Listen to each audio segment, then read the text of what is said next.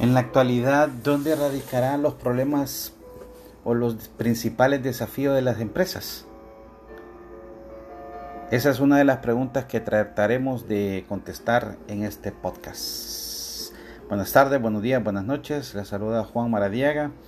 Es un placer eh, que estemos sintonizados por este medio. Eh, y precisamente hoy les invito a que me acompañen a contestar a esta pregunta. Gracias. Ok, bueno, en los últimos tiempos eh, las empresas, inclusive los dueños, los gerentes, los gurús de la administración, se han hecho esta pregunta, ¿no? ¿Cuáles serán los desafíos de las empresas? Eh, ¿Podrá sobrevivir eh, las MIPIMES, inclusive algunas empresas medianas, grandes?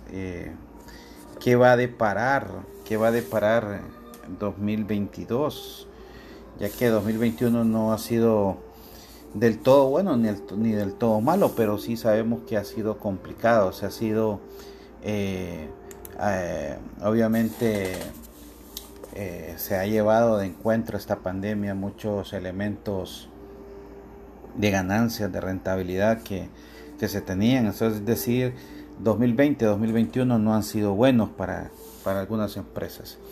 Y como sabemos, pues obviamente esto tiene que ver eh, con la resaca que se ha tenido con, la, eh, con la pandemia. Entonces investigando, investigando este tema eh, y todas las cosas que giran alrededor de, de, la estrategia empresarial, de la gestión de talento humano, de los elementos fundamentales para, poder potenciar las organizaciones, pues investigamos eh, tanto en, revistas especializadas, en las opiniones de los gurús, eh, especializados en administración de negocios, em, inclusive eh, en lo que piensan gerentes y dueños de empresas, tanto regionales como del país, pues obviamente llegamos a la conclusión he llegado a la conclusión de que la empresa de hoy, en este, en este 2021, estamos a julio de 2021, hay muchos desafíos, pero los quise eh, agrupar en 10, en lo que yo le llamo los 10 desafíos de la empresa de hoy. Número 1, falta de planificación estratégica y en este caso sería la planificación en diferentes áreas. ¿Por qué?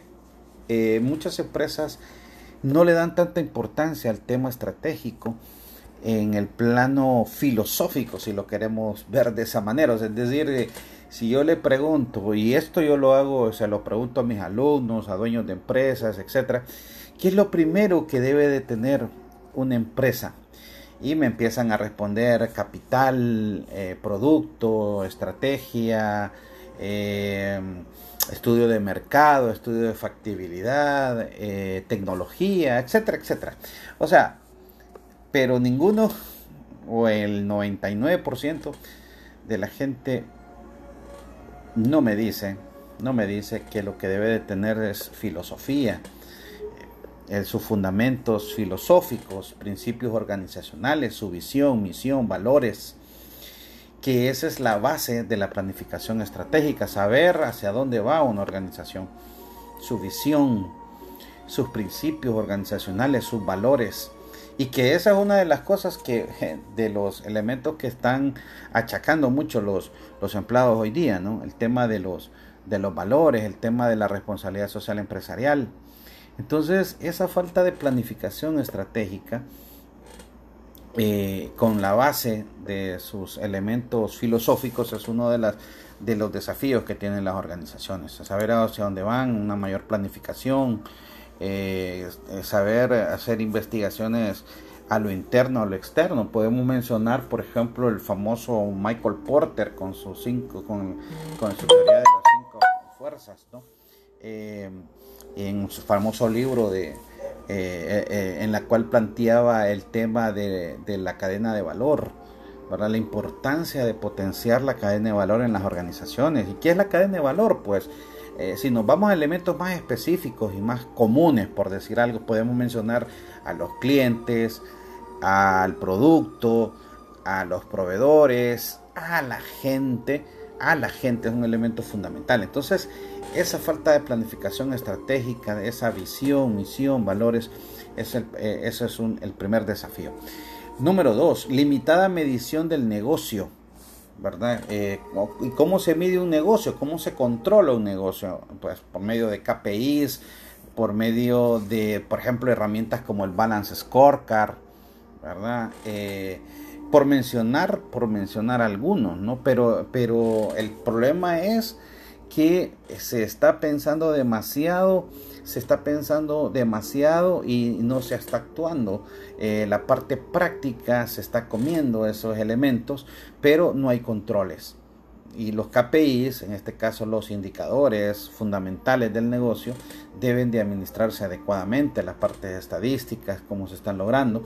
Entonces esa limitada medición del negocio también, también es un gran desafío. Número tres, como les mencionaba, la cadena de valor debe de potenciarse. ¿verdad? Tanto a los proveedores, como a los clientes, como a la gente, como al producto. Esa cadena de valor tiene que potenciarse. Y cuando hablamos de potenciarse, o en este caso cadena de valor poco potenciada, porque básicamente no se le está dando la importancia de vida a cada uno de esos elementos. Les recomiendo, hay un, famoso libro, un excelente libro que se llama Ventaja Competitiva de Michael Porter, que ahí habla acerca, de, por ejemplo, de la cadena de valor, de las cinco fuerzas.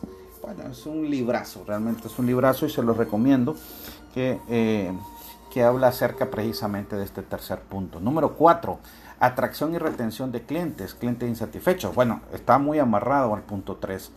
Ya sabemos que los clientes, eh, tanto ahorita en este periodo de pandemia, eh, se nos han vuelto un poco eh, complicados, porque están viendo que la necesidad que tienen la, pueden cubrir con elementos de a quien le compran. Por eso el e-commerce creció ¿verdad? Tanto porque la gente no quiere salir, no quiere exponerse, entonces el e-commerce se exponenció y ahí podemos ver todo lo que ha hecho don Jeff Bezos, ¿no? Con Amazon, eh, hasta, hasta, hasta fuera del orbe ha andado, ¿no? En sus viajes espaciales. Pero bueno, el punto aquí es que debemos centrarnos en el cliente, en esa cadena de valor, pero en la atracción y retención, que no se nos vaya. ¿Por qué?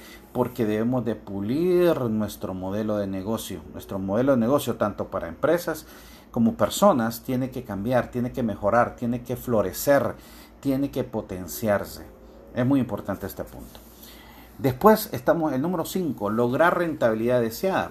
obviamente un negocio se vuelve, a no ser de que sea una ONG sin fines de lucro, todos los negocios se volvieron o se hicieron precisamente para lograr rentabilidad. ¿Eso que equivale?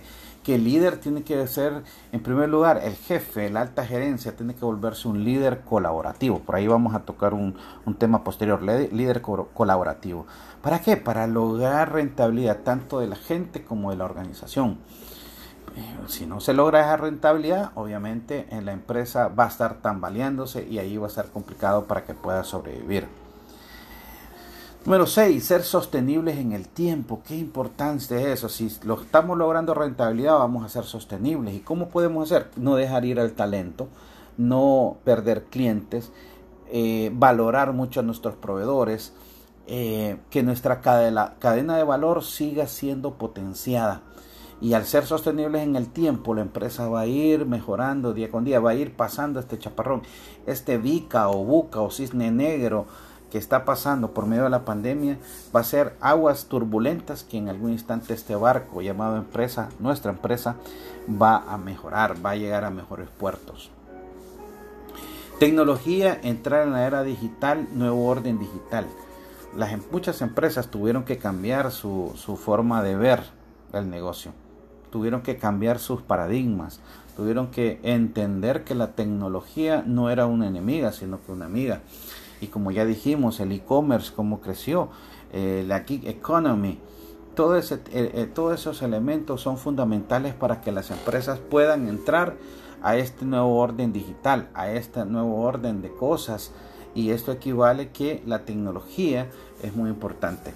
Tecnología nos enlaza con el cliente, nos comunica, nos hace cercanos Entonces eso es fundamental tanto en producto, en la forma de entregar el producto, la forma de facilitar, de mostrar, de marketing, etc.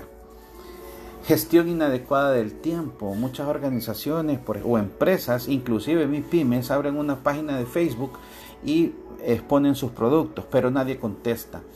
Eh, o contestan de manera inadecuada. Por ponerles un ejemplo, lo que pasa en redes sociales y por mencionarle algunas como Facebook, ¿verdad? Pero también tenemos Instagram, tenemos Twitter, todas, todas las redes sociales impactan y que están segmentadas según, según las generaciones. Eso, bueno, eso lo vamos a platicar en otros tiempos, en, en otro podcast.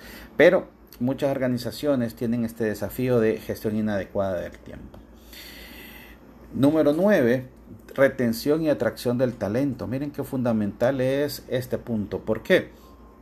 Porque esto nos va a impactar en la cadena de valor, nos va a impactar en cómo tratamos a los clientes. Ya lo decía Richard Branson, que, anduvo también allá en, eh, sus viajes eh, fuera del orbe.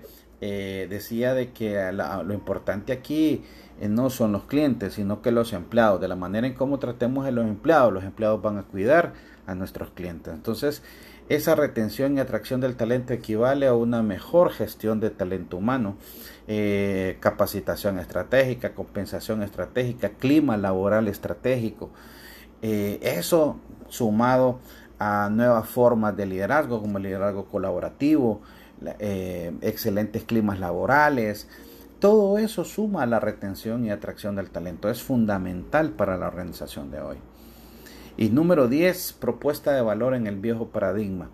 Este, este paradigma cambió completamente. Las organizaciones deben de entender de que para poder tener rentabilidad, para poder tener sostenibilidad, su propuesta de valor debe de cambiar. Su propuesta de valor debe cambiar. Y muchas organizaciones grandes, pequeñas, no lo han entendido. Siguen con sus viejos paradigmas, tratando igual al cliente, tratando igual a la gente, tratando igual a los proveedores, eh, mostrando el mismo producto que tenían. La gente, el cliente, el empresario, el gerente, el dueño de negocios, debe de entender de que ese es el paradigma viejo, ese paradigma cambió por lo tanto, la propuesta de valor, si ellos quieren tener rentabilidad, quieren tener sostenibilidad, tiene que cambiar su propuesta de valor. Recuerden, aunque el reto sea organizacional, el verdadero cambio debe de ser individual. Bueno, hasta aquí vamos a dejar este podcast.